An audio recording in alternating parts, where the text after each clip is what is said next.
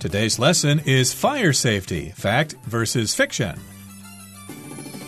Hi, everybody. I'm Roger. And I'm Helen. And today we're going to continue talking about fire safety.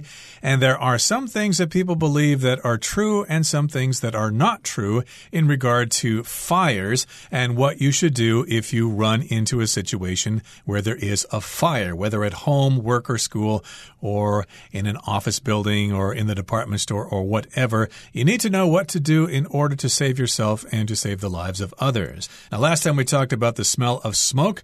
Will it wake you up? Right. We also talked about whether we should call the fire department immediately when we smell smoke. And it's important to know the truth behind these questions and to know what to do because knowing what to do can mean the difference between life and death. It can save your life. If you don't have the proper information, it could mean that you won't survive a fire. And that's why it's so important to talk about this. And today we're going to be covering some other questions about fires. And these questions are are also related to certain facts and fictions that we will clarify. Okay, so the first question is about escaping or fleeing, getting away from that fire. What should I do if I can escape? Let's find out. Let's listen. What should I do if I can escape? If you can escape, always avoid elevators and use the stairs. Elevator shafts can act like chimneys to channel smoke upward and smoke is actually more dangerous than flames as it can choke off oxygen supplies and release toxic gases. Furthermore, smoke rises, so it's best to crawl or squat as you escape, since staying low makes it both easier to breathe and see where you're going. Also, be sure to check any doorknob before opening a door. If a doorknob feels hot, there's probably a fire behind the door, and opening it should be avoided at all costs. 大家好，第一部分我们来介绍形容词 choke，它的意思是阻塞、使窒息或使噎住。例如，The air was full of smoke and I felt like I was choking。空气里都是烟，我觉得我快窒息了。又或者说，Stan ate his sandwich too quickly and almost choked。Stan 吃三明治时吃太快，差点噎住。下一个，我们看到名词 oxygen，意思是氧或氧气。例如，Whales need to come up to the surface of the water to breathe in oxygen。鲸鱼需要浮出水面来吸入氧气。或是，Without oxygen, fires are unable to keep burning and will go out。没有氧气，火就会无法继续燃烧而熄灭。再来，我们看到副词 furthermore。它有此外 或而且的意思。例如，Debbie is an excellent worker. Furthermore, she is a great mom. Debbie 是名优秀的员工。此外，她也是一位很棒的妈妈。又或者说，Yoga can make you stronger and more flexible. Furthermore, it's great for stress relief. 瑜伽可以让你更强壮和柔软。此外，它也对释放压力很有帮助。接下来我们看到动词 squat， 意思是蹲或蹲坐。例如，The hitchhiker squatted on the side of the road while waiting for a ride。那位搭便车的人蹲在路边等车。或者，Kathy squatted down to check if there's anything under her car。Kathy 蹲下以检查是否有东西在她的车底。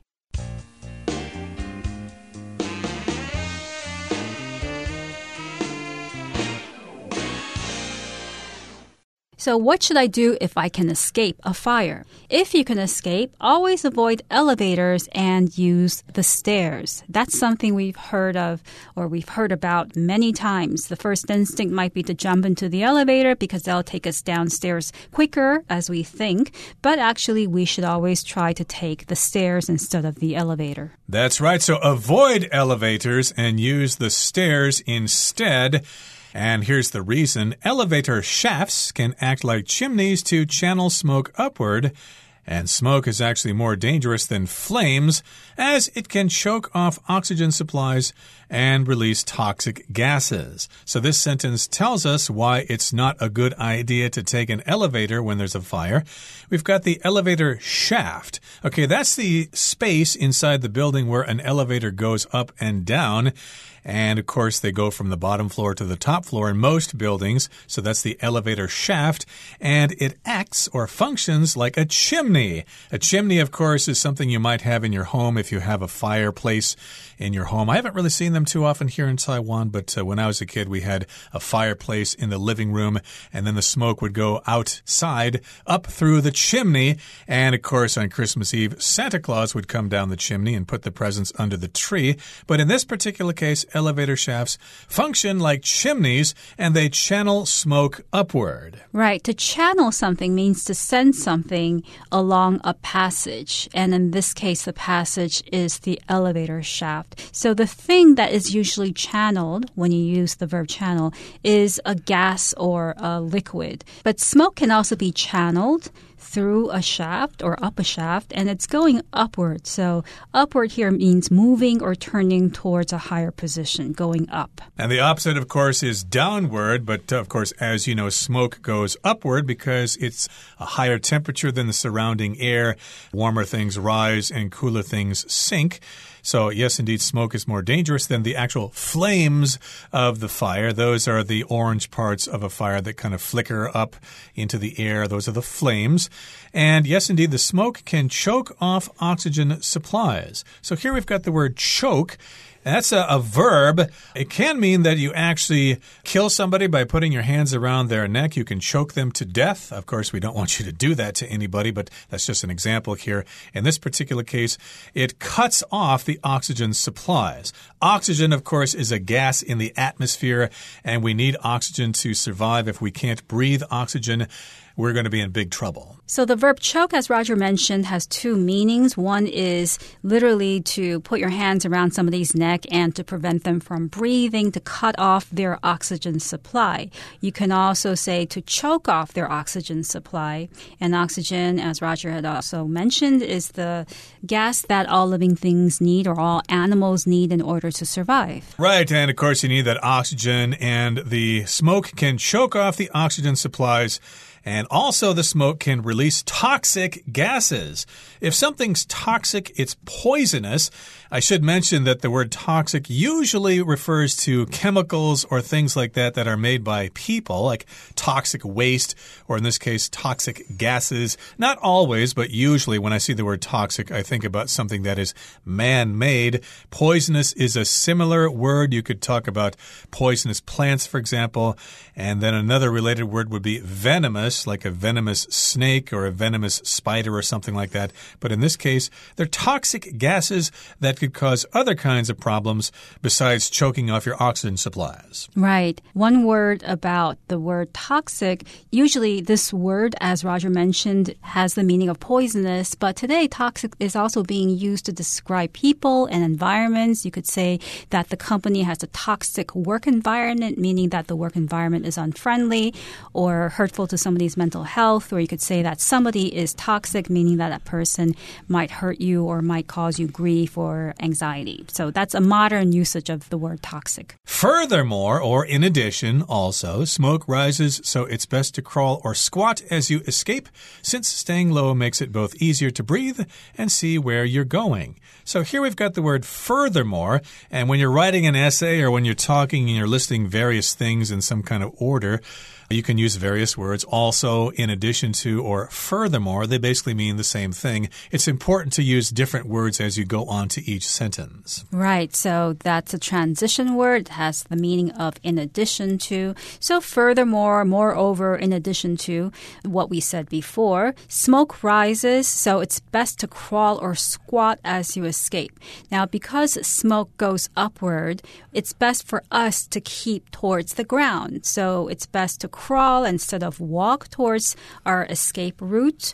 And it's also a good idea to squat. So to squat is an action in which you bend your knees and you lower your body to the ground so that you're balancing on your feet. Squatting is also an exercise move. For instance, if you want to increase your cardio resistance or if you want to build leg muscles, you might want to do some squats. That's when you bend down, you bend down on your knees and you keep your body low and you can do 8 to 12 squats per day for better health. Indeed. So yeah, you need to squat down, you need to lower your body by bending your legs as you escape, or you could crawl, just lie on the floor on your front side like an alligator does, and that will help you escape because smoke rises, and therefore you should stay low. It's easier to breathe that way, and also you can see where you're going. Also, be sure to check any doorknob before opening a door. Now, of course, we have doors in our homes and our offices, and uh, we open them by grabbing the doorknob or the latch. Some uh, doors have latches, some have doorknobs. That's round, and you grab it with your fingers and you turn it usually to the right, and that will open the door. But you got to check the doorknob first.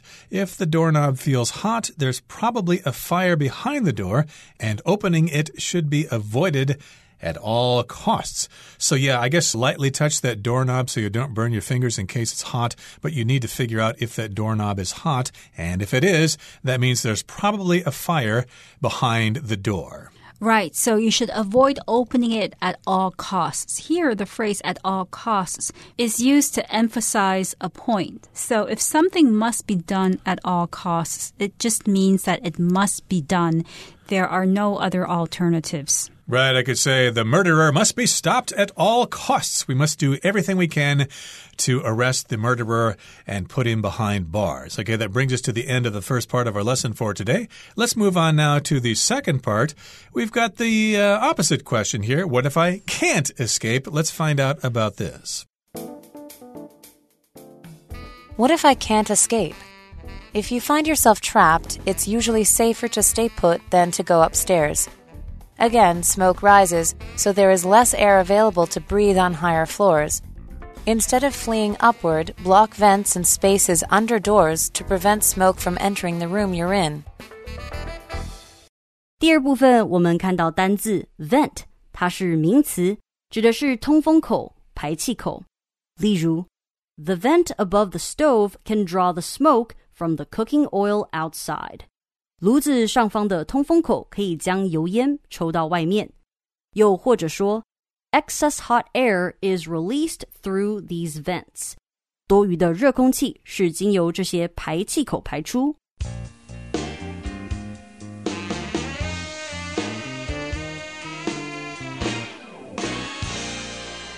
So, the last question, probably the most crucial question what if I can't escape? Or in other words, what if I can't escape the fire? Well, if you find yourself trapped, it's usually safer to stay put than to go upstairs. Now, a lot of us might have the tendency, if we're trapped in a fire, to go upstairs because the fire might be happening below us and we might want to escape to the roof, to the last floor where we can go out into open air, but that's definitely a wrong move. What we should do instead is stay put. To stay put means to stay where you are, to not go anywhere. Right, so don't go upstairs or downstairs for that matter. Stay put, stay where you are. And the next sentence here says, again, smoke rises, so there is less air available to breathe on higher floors. So be careful there. Yes, indeed, stay put, stay where you are, and don't go up because you'll go into those upper floors. And in those upper floors, there will be less air available for you to breathe and you might suffocate. Yes, instead of fleeing upward, block vents and spaces under doors to prevent smoke from entering the room you're in. So a vent is a hole or a space that allows air or gas to escape or fresh air to enter. So a lot of buildings have air vents. Those are the vents that allow cool air to travel or circulate from room to room in that building. So when there's a fire, what you would want to do is block the vents to prevent smoke from coming into where you are. Right. So, yeah, block everything off. Make sure the smoke can't get to you and just stay put and wait for the authorities to come, the firefighters to come and save you, and you'll probably be safer that way. Okay, that brings us to the end of the second part of our lesson for today. Let's wrap things up now in the third and final part. Above all, it's essential to remember that fires can start fast and expand swiftly. So make sure you know how to take the safest action possible if you find yourself facing a fire. 第三部分，我们看到单字 expand，它是动词，指的是使扩展或扩大，使发展。例如 The company expanded its business into Europe. 该公司扩展业务到了欧洲。或是 We plan to expand our coffee shop by renting the store next door. 我们计划租下隔壁的店面来扩展我们的咖啡店。最后补充它的名词 expansion，e x p a n s i o n，expansion，意思是扩充或扩张、扩展。例如，The company recently announced its plans for expansion. 该公司最近宣布了它的扩展计划，或是 Scientists are studying the expansion of the universe. 科学家们正在研究宇宙的扩张。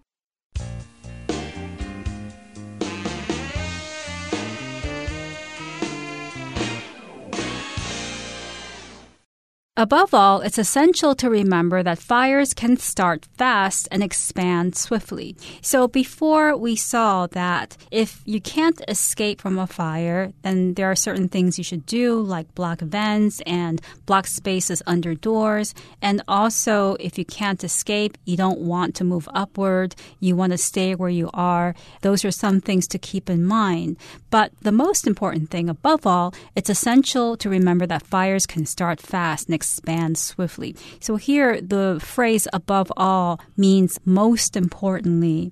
Most importantly, the final word, the most important thing that you have to remember. And it's essential to remember that fires can start fast. So essential means that it's very necessary. It's very necessary to remember that fires can start fast. Yep, it's necessary, it's crucial, it's very basic. You need to remember this. Fires start fast and then they spread swiftly or they expand swiftly. To expand just means to increase in size. Like when you blow air into a balloon, the balloon expands, it gets bigger. And yes, fires can spread rather quickly or swiftly. So make sure you know how to take the safest action possible if you find yourself facing a fire. So these are very important things. And I think there are probably other considerations that you need to think about involving fires. And of course, fires aren't the only disaster that might befall us. We might uh, run into hurricanes or earthquakes or even thick smog, as people in the eastern United States discovered a few months ago with uh, wildfires burning in Canada.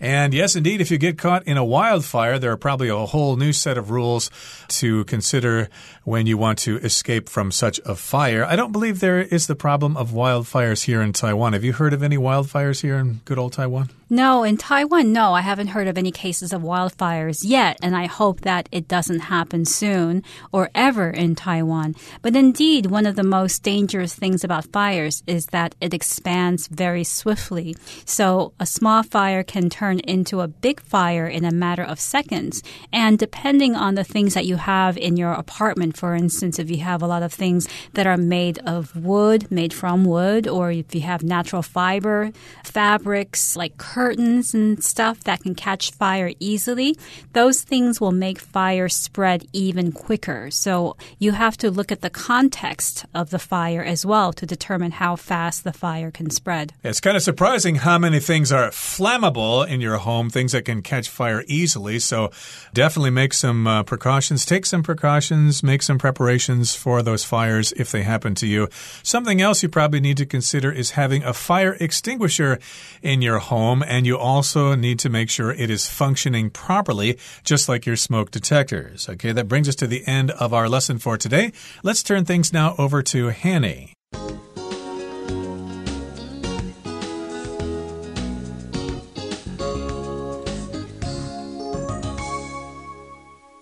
各位同学，大家好，我是 Hanny。我们来看今天的文法重点。课文第一部分有一句有提到说：“Be sure to check any doorknob before opening a door。”在打开门之前，一定要检查门把。那这边要介绍的是 “be sure to” 加动词的意思及用法。好，那么第一个呢是用祈使句的方式来表达 Be sure to 加原形动词是表达一定要做某事，务必要做某事。这个句型常常用来提醒别人、交代别人说一定要做到某件事情，就像课文里面的用法。例如，Please be sure to take your belongings with you when you leave。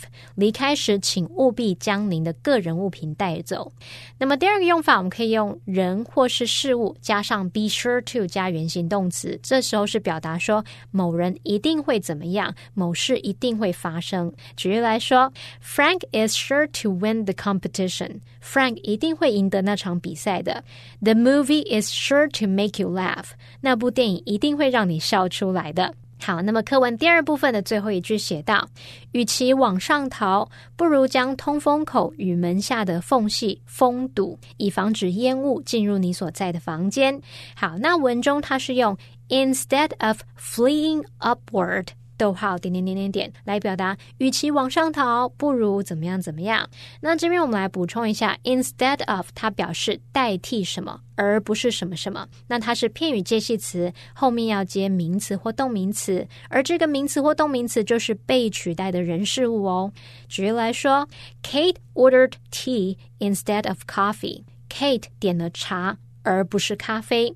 好，那比较一下，如果是 instead。则是表达作为代替，反而怎么样却怎么样。那常常用来表达某件事没做，而是做了另一件事，或者是啊没有选择某事物，而是选了另一个事物。这个 instead 是副词，可以摆在句首或是句尾。那么摆在句首的时候，要用逗号跟句子隔开来。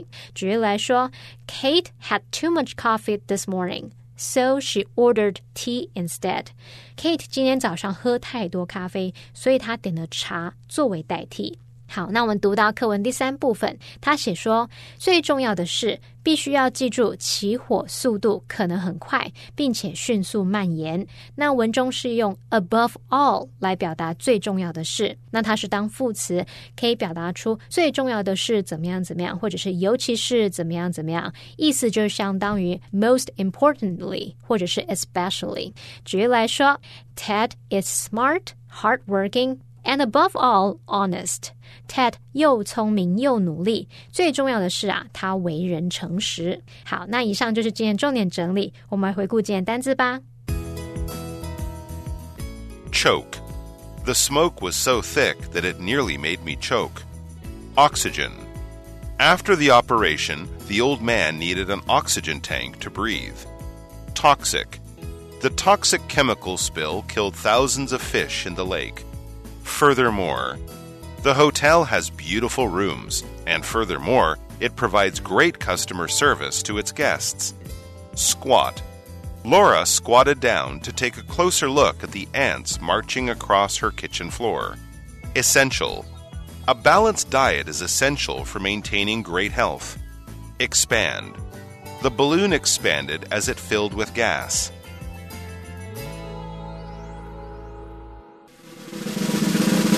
Discussion starter starts now.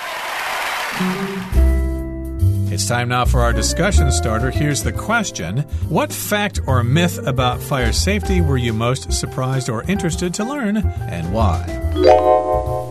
I was surprised to discover that you're not supposed to move upward in a fire situation because that would be my first instinct. It would be to go up to the roof where I could have fresh air, but actually that might be more dangerous. Well, I was surprised to discover that you should avoid elevators at all costs because I thought elevators would be safe. You get in the elevator and the door closes, and then all it has to do is go down through the building and get you to safety on the first floor then you're okay. Then nothing else is going to happen to you. But uh, they tell you to avoid elevators and use the stairways instead. I thought the stairways would serve as a way for smoke to be channeled upward through the building, but I guess that's not the case. You learn something new every day.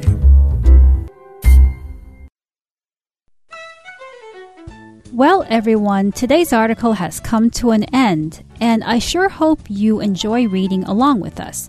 I am Helen. I am Roger. See, See you, next time. time.